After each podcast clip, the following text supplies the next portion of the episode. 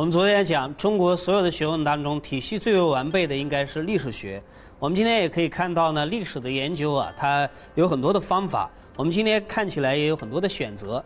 比如说呢，你可以看编年史，《资治通鉴》就是最有名的例子。呃，我们也当然可以看专门史。所谓专门史呢，就是比如说思想史、服饰史，还比如说美术史，这叫专门史。与专门史相对应的叫做一般史。那还可以看断代史。汉史、唐史、明史、清史，这叫断代史；与断代史相对应的叫做通史，就是自古及今啊，几千年来发生的事情写成一本书叫通史。那我我们在那么多的通史当中，到底应该选哪一本书入门呢？我先推荐雷海宗《国史纲要》这本书，叫呃有一个副题叫“最简明的中国通史”。所谓最简明呢，意思就是说它最适合一般的读者来读，就是说我们程度不太够。那我们来读这个书就最合适，也就是那么多的史料，我们到底选哪一个呢？汉朝前后啊，四百年，呃，明朝、唐朝都两三百年，那么它到底这几百年当中啊，最大的特点是什么？雷海松能够用他的独到的功力，几句话给我们找出来。比如说汉朝，那他讲布衣倾向最大的特点，尤其西汉哈，就上来的这一路，不管是皇上还是底下的大臣们。都是布衣上来，就比如说，呃，刘邦，他本来是一个什么呢？泗水亭长，流氓出身嘛。那底下的这些官员呢，像萧何啊、曹参，这基本上都是小吏出身。呃，还比如说像周勃、像樊哙，呃，这些人呢，基本上都是呃，要么就是杀猪卖肉的，要么呢就是贩贩竹篮的，啊，要么就是卖布的，呃类似于这样的一些人上来，所以这是他的特点。呃，那么唐朝呢，气势开阔，疆域辽阔，但是它的问题是什么呢？问题是它的藩镇啊，诸如此类，而且各个朝代它的历史的严格怎么代替另外一家，跟我们交代的很清楚，所以这是雷海宗的特点。我们可以借由这本书啊，很简单的入门，所以它叫最简明的中国通史。假设我们把中国历史做一个比较，中国历史啊，就像一个大的院子，这院子里头有一个房子。我们要进入到这个院落，那么多条路，我们怎么进入这个院落？最合适就是雷海宗《国史纲要》，我们清清楚楚找到这条路，进入这个院落，进去到这房子里头。那么到了这房子里头，我们假设要看一下这房子有什么结构，它有几间房？哎，房子的布局什么样？这房子的大小怎么样？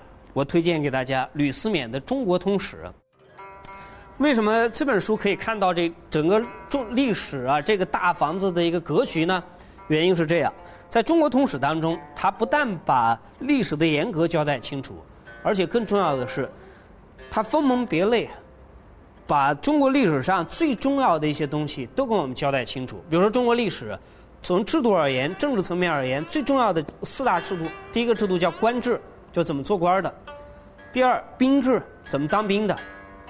第三，选官制度就是人才是怎么选拔上来的，还比如说，赋税制度就是经济是怎么来的，我们靠什么养活国家财政，老百姓是怎么过日子的，这四大制度最为重要。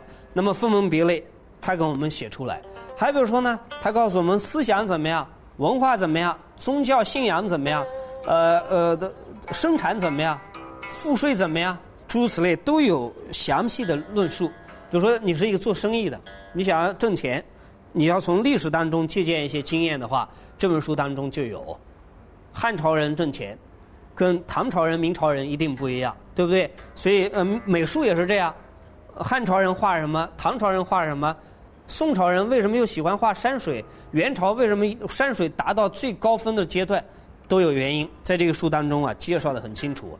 所以，假设我们进入到这个房间里头，我们要看它的结构。这是最合适的。我们可以看到中国历史的大的结构在这里面很清楚。那吕思勉最大的特色在于，他不但能讲通史，而且能讲断代史。我们知道他写过一部非常了不起的著作，叫做《秦汉史》。